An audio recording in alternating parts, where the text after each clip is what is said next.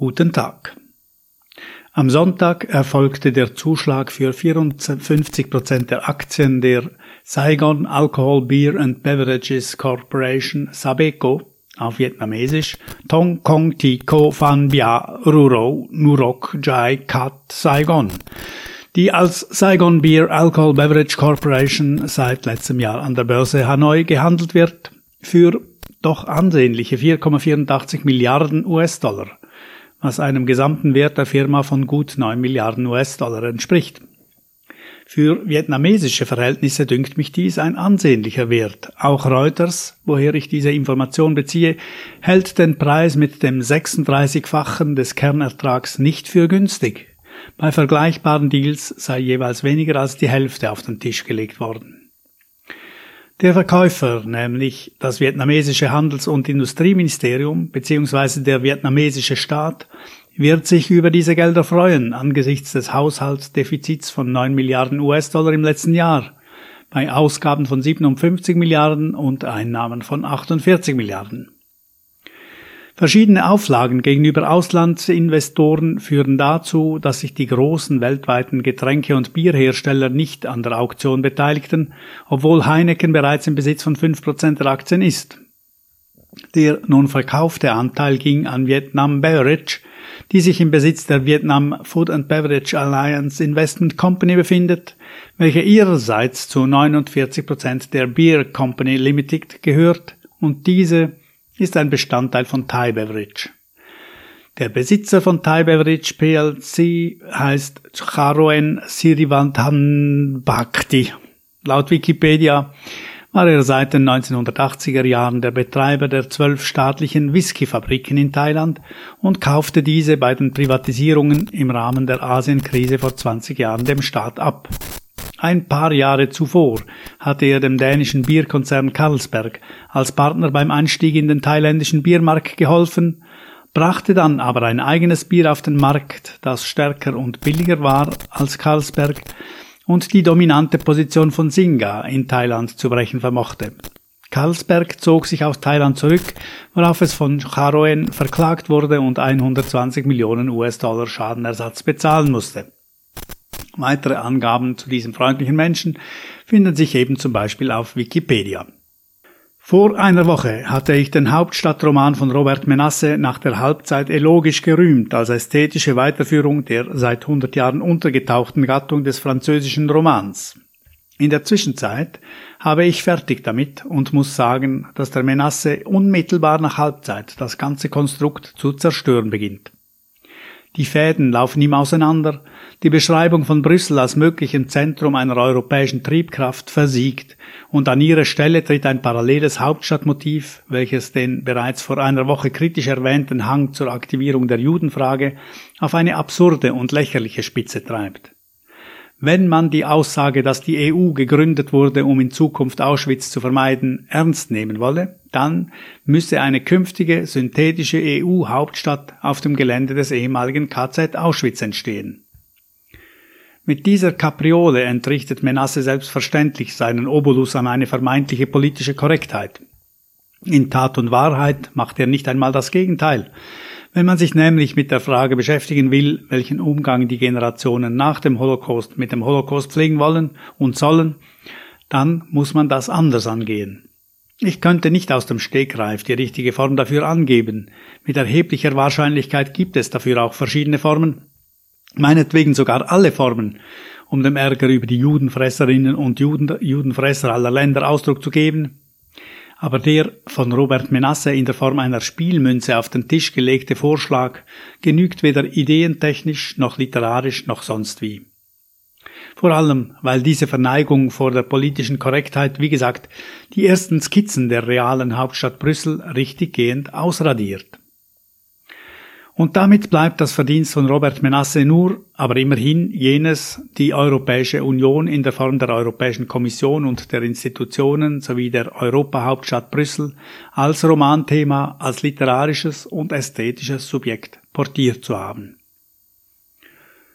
In Österreich wurde die neue rechtsnationalistische Regierung vereidigt mit dem Unflat Heinz Christian Strache an der Seite des geschniegelten Jungpolitikers Sebastian Kurz.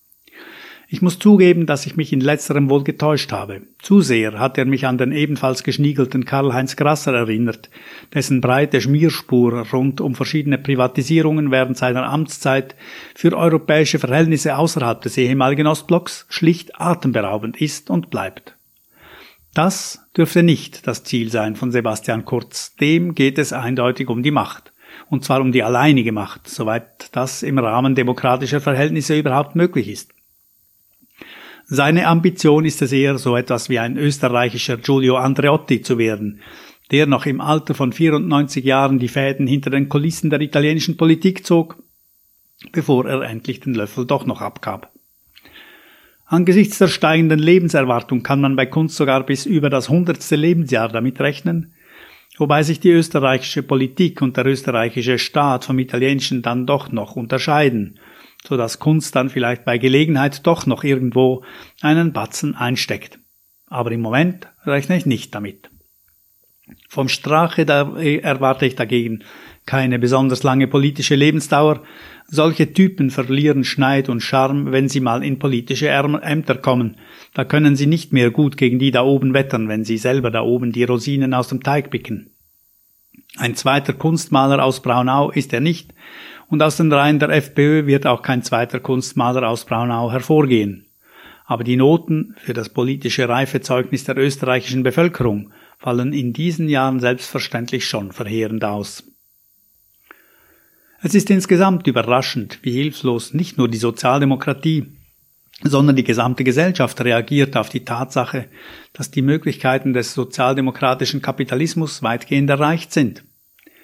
Eigentlich müsste man zum vollständigen Glück der Bevölkerung nur noch ein bedingungsloses Grundeinkommen einführen, dann hätten die Menschen mindestens im Prinzip ihre Ruhe vor der Unbill des modernen Lebens in der Form von Arbeitssuche, Behördenschikaniererei und so weiter und so fort.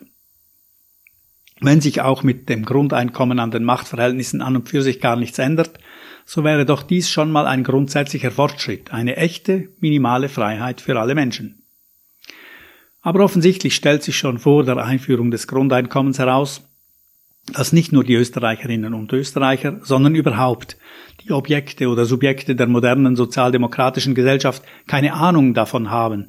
Erstens, was sie überhaupt erreicht haben und zweitens, was sie mit ihren Freiheiten anstellen sollen. Anders kann ich mir das mehr oder weniger verzweifelte Geschrei und die zum Teil vollständig durchgedrehten Ansichten zur Welt und zu uns in ihr nicht erklären. Es stellt sich tatsächlich die Frage, ob der Missbrauch des eigenen Denkapparates zur Herstellung und Verbreitung von Lügen eine neue Form von Krankheit darstellt, gegen welche die Bevölkerung dringender geimpft werden sollte als gegen Masern. Wie ich mit echtem Entsetzen immer wieder feststelle, beschränkt sich diese Krankheit durchaus nicht auf die völkischen Rechtsextremen und Nationalisten, sondern hält sich auch bei Umweltfreunden und Anhängern von geschöpften Geschöpfen der Schöpfung in prächtigem Ausformungen, zum Beispiel bei den Prognosen zum Anstieg des Meeresspiegels aufgrund der Klimaerwärmung. Es ist leider exakt derselbe Widerwille gegen die Wahrheit hüben wie drüben. Bloß dass einen die Rechten deutlich mehr verstimmen, weil man sich halt bewusst ist, dass da, zumal in Deutschland und Österreich, immer Gaskammern, Konzentrationslager und Weltkrieg mitschwingen. Bei den Polen verhält es sich zwar anders, aber doch wieder ähnlich, wenn man sich vergegenwärtigt, dass dort nur drei Monate nach der Befreiung des Konzentrationslagers in Auschwitz im Jahr 1945 bereits wieder Progrome gegen die Juden stattgefunden haben. Und über die Ungarn, wo die rechtsextreme Jobbik unterdessen linksliberale Positionen vertritt, weil ihr die Rechtsextremen von Regierungschef Orban weggefressen wurden, braucht man erst gar nicht zu sprechen. In Italien hat es Massimo D'Alema verdankenswerterweise geschafft, endlich eine eigene Splittergruppe zu bilden, anstatt innerhalb seiner jeweiligen Parteien alles zu sabotieren, welches entfernt an Politik und politische Mehrheiten erinnert. Auf seine Art und Weise ist er schon lange eine Art von Karikatur von Giuliano Andreotti, indem er nämlich keine Fäden in Händen hält, die er zu ziehen wüsste, aber immerhin noch über genügend Aufmerksamkeit verfügt, um die politische Linke in regelmäßigen Abständen zu spalten. Vielleicht ist das heutzutage nicht mehr so dramatisch, wo auch noch die letzten moralischen Grundsätze dieser Linken von der Praxis in der Politik und in den roten Banken und Kooperativen geschleift worden sind. Es handelt sich mit wenigen Ausnahmen um dasselbe Pack wie jenes von Berlusconi, aber auch hier sind es halt die Erinnerungen an frühere Politikerinnen und Politiker mit einem gewissen minimalen Format, welche einem eine gewisse Wehmut einflößen. Aber Kopf hoch. In regelmäßigen Abständen werden Berichte zur Lage nicht der Nation, sondern der Welt veröffentlicht, welche nachweisen, dass es den Menschen in praktisch sämtlichen Belangen immer besser geht. Die Armut geht zurück, die Gesundheit verbessert sich, der Bildungsgrad steigt, auch wenn wir in den entwickelten Ländern im Moment gerade ein ordentliches Versagen der Bildungssysteme erleben. Aber grundsätzlich zeigen die wesentlichen Parameter der Menschheitsentwicklung nach oben. Das bietet uns Trost in solchen schweren Zeiten, in denen wir uns wirklich fragen, wie es so viel Dummheit an die Öffentlichkeit schafft. Ist das einfach eine Folge der Demokratisierung der Kommunikation? Wenn dem aber so wäre, dann müsste doch auf der anderen Seite auch eine wahre Schwemme an vernünftigen Diskussionen und Foren und sozialen Medien ausbrechen. Gibt es so etwas? So etwas wie ein Facebook der Vernunft oder ein Twitter der Vernunft? Hier ist mein Vorschlag, zugunsten dessen ich sogar mein anderes Lieblingsprojekt, nämlich jenes der Erfurter Mauer, vorübergehend aussetze. Bringt mir einen Techniker, welcher mir genau dieses Netzwerk der Vernunft zu erstellen imstande ist. Es mag meinetwegen Ratio oder Aufklärung oder Enlightenment oder wie auch immer heißen, aber es wird eine strikte Zensurbehörde eingesetzt, welche alles aus diesem Forum kippt, was nicht hieb- und stichfest ist. Oder gibt es dieses Forum bereits? Warum sagt mir in dem Fall niemand nichts davon? Guten Tag.